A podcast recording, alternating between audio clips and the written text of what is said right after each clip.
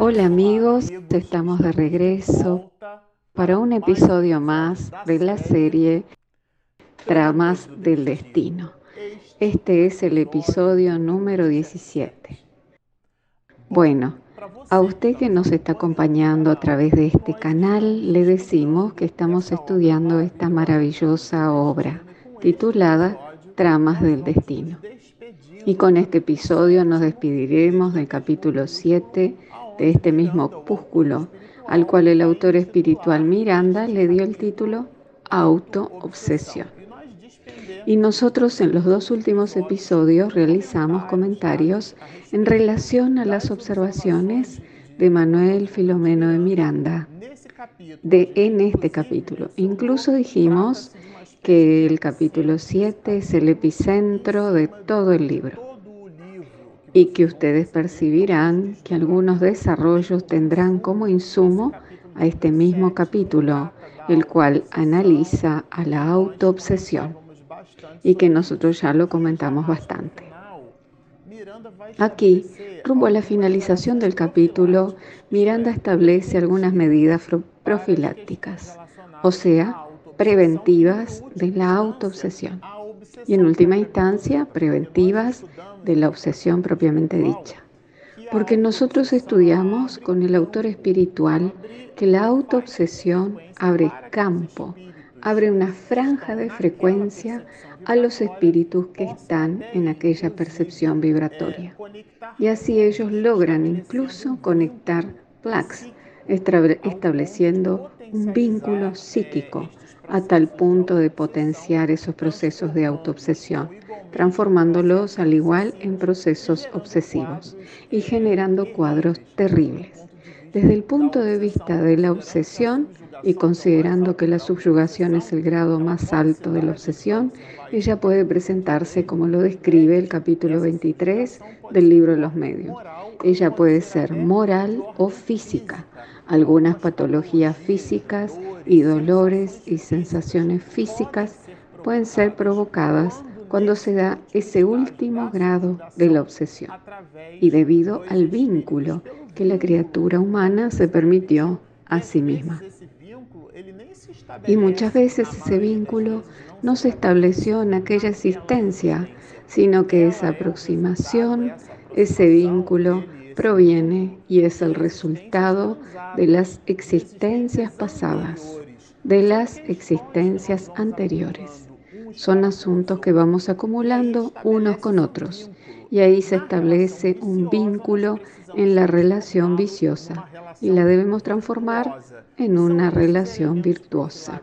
Y Miranda, para despedirse de este capítulo, nos brinda esos elementos profilácticos y nos dice así. En problemas de esta naturaleza, la terapéutica deberá siempre iniciarse por el desarrollo de la conciencia del paciente. Nosotros consideramos esto muy importante porque muchas veces toda la familia desea que la persona salga de aquella situación, de aquella condición, excepto el propio individuo. Entonces la criatura humana necesita ser la primera en movilizarse. Tenemos el hábito de decir que la motivación es endógena. Ella proviene de dentro hacia afuera. El incentivo procede desde afuera, de afuera hacia adentro. Es como si estuviésemos mirando a una persona que está finalizando una maratón. Y es como si estuviéramos al final de la línea de llegada, gritando, incentivándola pero el movimiento de correr procede de los mecanismos energéticos del propio maratonista. Y él mismo, cuando escucha nuestra voz o a la hinchada, él se motivará. Incluso esa palabra procede del latín, motivare. Él se moverá, hará un movimiento para dislocarse.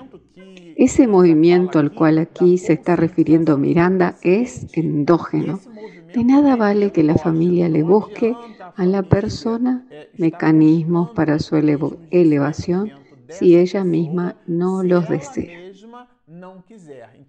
Entonces aquí en la introducción de este tema Miranda ya lo destaca. Y a continuación él también enfatiza un conjunto de elementos de esa visión que él mismo la denominó de naturaleza terapéutica. Vean lo que nos dice el autor espiritual. reeducando su voluntad, disciplinándolo, inclinándolo a la adquisición de ideas nobles, mediante el ejercicio de diálogos optimistas y positivos y de oraciones y reflexiones nobles, pasando la fluidoterapia o realizándola simultáneamente por el proceso de pases y de agua fluidificada, utilizando eh, también la labor terapia en los casos más graves, los específicos en la técnica psiquiátrica. Este texto se asimila a un camión repleto de informaciones. El primero de ellos es la voluntad. León Denis siempre nos gusta recordarlo cuando hablamos de la voluntad. Al instante nos acordamos de la obra El problema del ser, del destino y del dolor. En la parte que nos habla del dolor, en el capítulo primero de esa parte, o en el capítulo 20 de la trilogía, él nos habla allí de la voluntad y nos dice que ella es la mayor. Existen otras, pero esta es la mayor potencia del alma. Nuevamente lo decimos, ella procede de adentro, es endógena. Esa voluntad es una especie de fuerza, de musculatura moral. La criatura humana pasa por una dificultad y a través del ejercicio de esa misma dificultad, que en algunos casos puede tratarse de una expiación, o sea que ella está recogiendo aquello mismo que ella plantó, y este razonamiento es muy importante para que rechacemos la idea de la victimización. Porque muchos cuadros de autoobsesión, como es el caso aquí de la niña Lisandra, son casos muy graves. Y cuando tenemos en una familia algún cuadro de autoobsesión, por ejemplo, una persona que enfrenta una gran depresión, una depresión profunda, o como en el caso de la niña de aquí con epilepsia, eso produce en el ambiente familiar un desconsuelo. Únicamente el que pasa por eso puede comprender de qué se trata todo esto. La mayoría de nosotros que no lo experimenta teorizamos, pero la persona que siente el dolor sabe efectivamente cómo explicarlo, porque hablará desde su alma porque la boca habla de lo que está lleno vuestro corazón.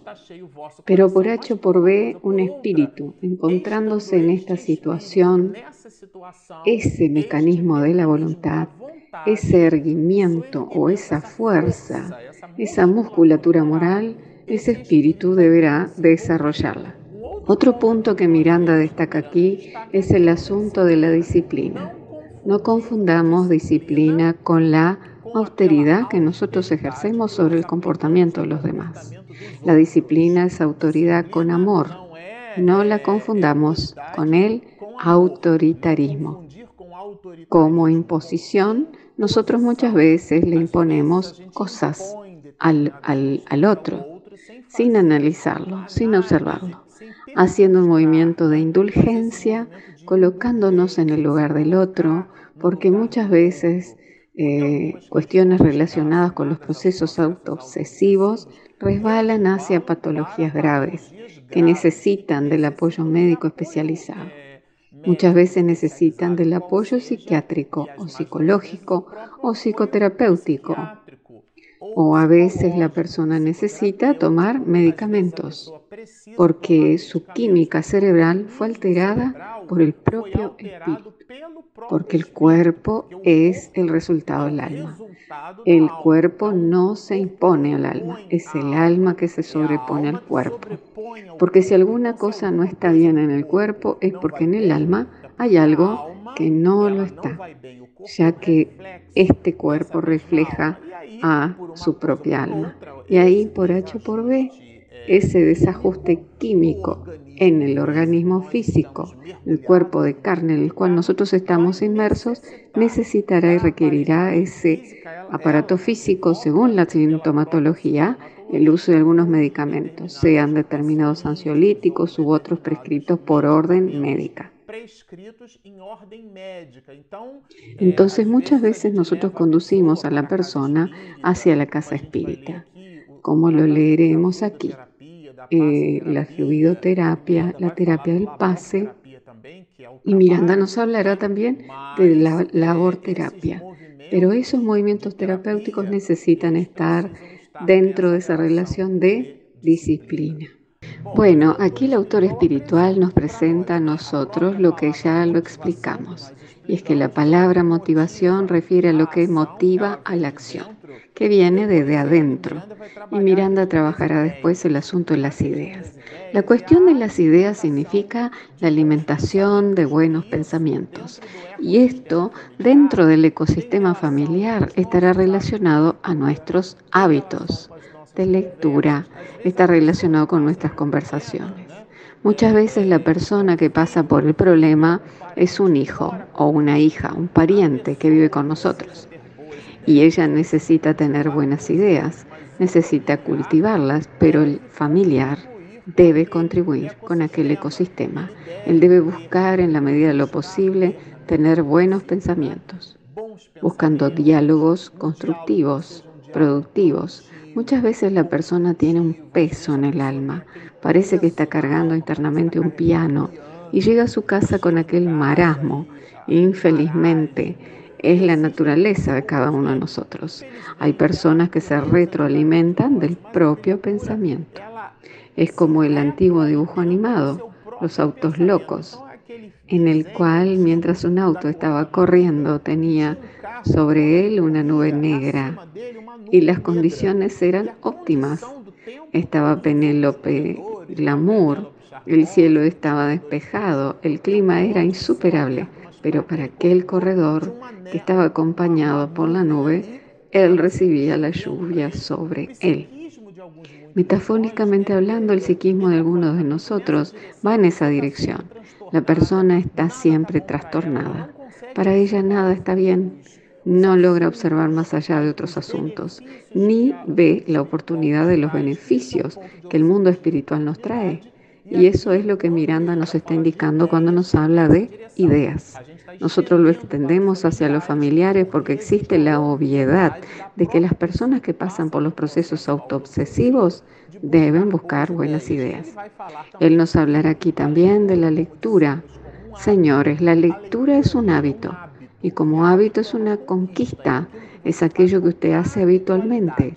Entonces muchas veces en una conversación con los amigos, la persona me dice así, yo no logro leer porque en el momento que leo me duermo. O sea, asiente con la cabeza. Y yo tengo el hábito de bromear con eso y decirle, es como si la persona concordara con todo. Con todo. Entonces el cuerpo te comanda a ti o tú comandas al cuerpo? ¿Quién tiene el señorío sobre sí mismo? Recordemos que somos de un triple aspecto.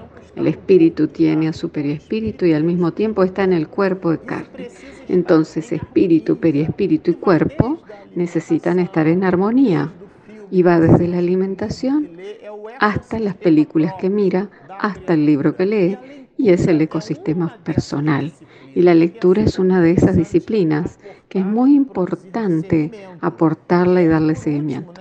Y por último, más abajo, él hablará después del agua fluidificada. Nos dice también sobre la labor terapia y en los casos más graves, los específicos de la técnica psiquiátrica. Como lo dijimos, buscar al médico especializado nunca tratar los asuntos de patologías relacionadas con el psiquismo con el presidente de la Casa Espírita, porque la Casa Espírita busca el reajuste de las almas. El compromiso de la Casa Espírita es con el Espíritu. Y el compromiso del reajuste del cuerpo físico que aquel espíritu carga en la faz de la tierra pertenece a la disciplina del área médica. Entonces, si yo estoy con un problema renal, buscaré al nefrólogo. Si tengo un problema en la vista, buscaré al oftalmólogo. Si tengo un problema en el corazón, buscaré al cardiólogo. Buscaremos la especialidad médica según la patología que yo o el familiar estemos presentando. Entonces, nunca considere que la casa espírita debe absorber integralmente a esas cuestiones, porque es exactamente eso que Miranda nos dice aquí, los específicos de la técnica psiquiátrica, que son los médicos que poseen ese nivel de especialidad, los que pueden tratar a esos pacientes.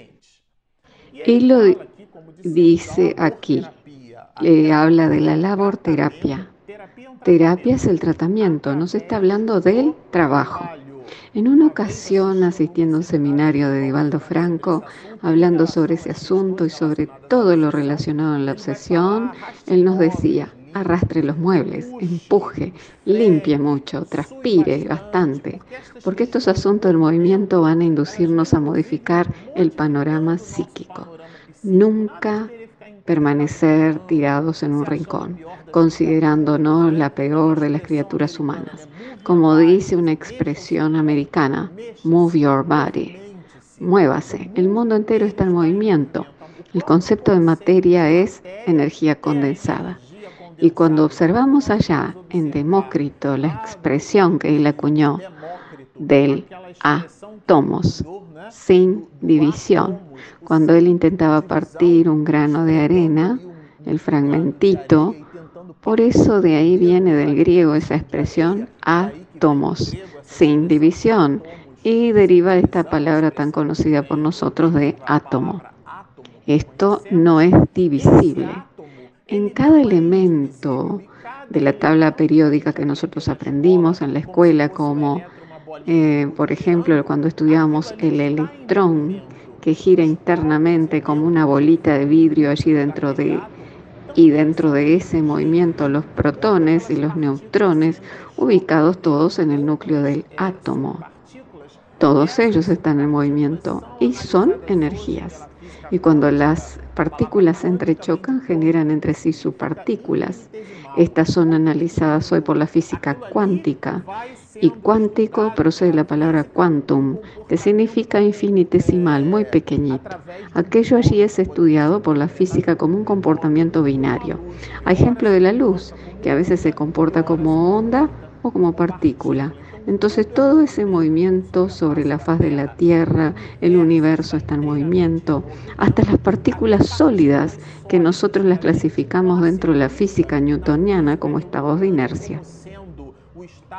Y recordemos que la inercia es una propiedad de las leyes de Newton, que le da la capacidad a un cuerpo de mantenerse en movimiento rectilíneo y uniforme. Y efectivamente este cuerpo no está en reposo, pero aunque lo observemos en reposo, que hace parte de la inercia, en ese caso nosotros podríamos definirlo siempre y cuando lo relacionemos con un segundo punto. Pero si este segundo punto está en movimiento, lo que está en el primer objeto no puede estar inercial.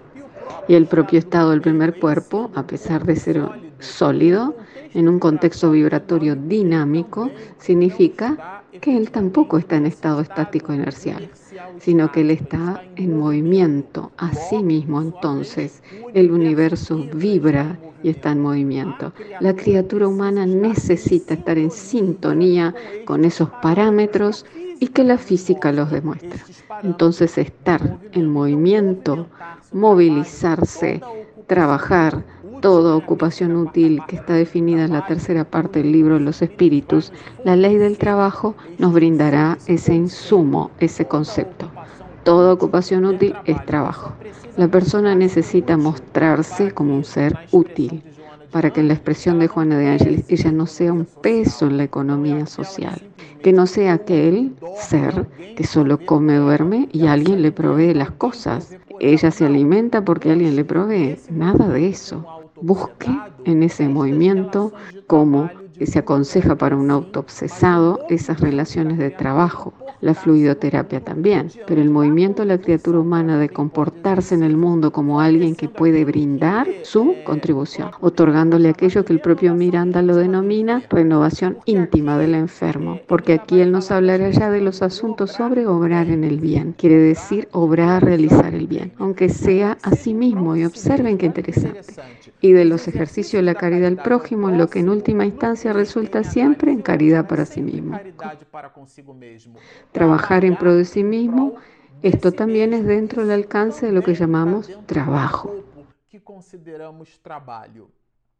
Bueno, aquí más adelante le hablará de la alianza, de esa propuesta entre la ciencia y la religión.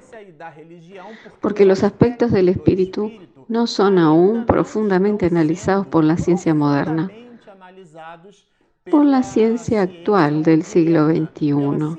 Recordemos que este libro es de la década del 70 del siglo pasado y su postura es muy actual. Cuando nos dice así, no está lejos el día en que las ciencias de la mente recurrirán al espiritismo, verdadera ciencia del alma y de la vida, con el fin de obtener en su fuente los informes que le faltaban. Estos informes son los informes sobre el alma, porque la medicina cuando estudia las enfermedades está estudiando los efectos, pero en realidad quien los provoca es el espíritu. Y aquí el análisis del capítulo 7 nos hablará de la niña Lisandra, porque todo ese efecto autoobsesivo se debe a ese comportamiento de la niña, en donde Miranda nos hablará que el punto neurálgico es el enfrentamiento de esas fuerzas. Exactamente en ese tema, la familia ayuda, pero la persona no se ayuda. Entonces la fuerza positiva que adopta la familia en proporción directa es la fuerza negativa que realiza la persona. En este caso Lisandra y Miranda lo destaca. Lisandra, autoobsesada por las evocaciones inconscientes, anulaba los esfuerzos unidos del médico y de los familiares al enjaularse en la obstinación ciega de ser y permanecer desdichada. La persona se encuentra sufriendo, se instala en esa situación terrible, se observa a sí misma así y ella crea una atmósfera íntima, una psicoesfera y se retroalimenta de sus propios miasmas. Es una situación terrible.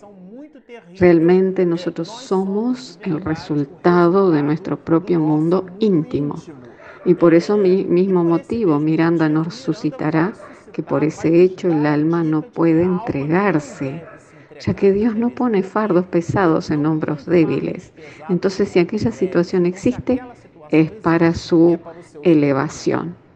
Todo problema debe constituir un reto al valor moral del hombre con el fin de que sea solucionado. Someterse pasivamente a cualquier coyuntura de dolor, ignorancia y sombra, observen lo que nos dice él, resulta de tácita cobardía moral ante la lucha. La persona eh, necesita keep and alive, necesita despertar. Vamos a movilizarnos, déjenme salir de esta situación. Nadie puede impedir que un pajarito se pose en nuestra cabeza o que un espíritu efectivamente nos dé una determinada idea, pero nosotros tenemos la obligación de hacer que eso se aleje de nosotros, para que no alberguemos a aquella idea como un niño. Entonces Miranda nos dirá dentro de este razonamiento lógico, teniendo como pivote, como punto central la, la criatura humana, él nos dirá así, el mayor enemigo del paciente auto-obsesado es su conciencia de culpa. Bueno, estamos hablando de él mismo. Entonces, todos los asuntos relacionados al alma aquí, según la observación de Miranda, pertenecen a la propia alma. Y finalmente, pero no por eso menos importante, yo consideré muy relevante destacar, por último, los asuntos que Manuel Filomeno de Miranda trae y los trabaja como asuntos relacionados a la autoobsesión y que los y que nosotros eh, los denominamos que no son los clásicos abordajes. Porque en el caso de la niña Lisandra, que tiene convulsiones y crisis de epilepsia, nosotros podríamos establecer algún tipo de relación con todo lo que llamamos y denominamos como siendo el último grado de la obsesión, subyugación. En la revista Espírita, Kardec incluso usa la expresión posesión porque se observa allí el espíritu siendo subyugado, el obsesor subyuga al obsesado. Pero aquí Miranda nos presentará asuntos que yo los denomino no clásicos, que no son obvias. En el capítulo de las autoobsesiones aparece vasta gama de qué? De alienados egoístas. Observen a Miranda mencionando el egoísmo como autoobsesión. Narcisistas, las personas que se creen que brillan más que los demás hipocondríacos, exhibicionistas, etc.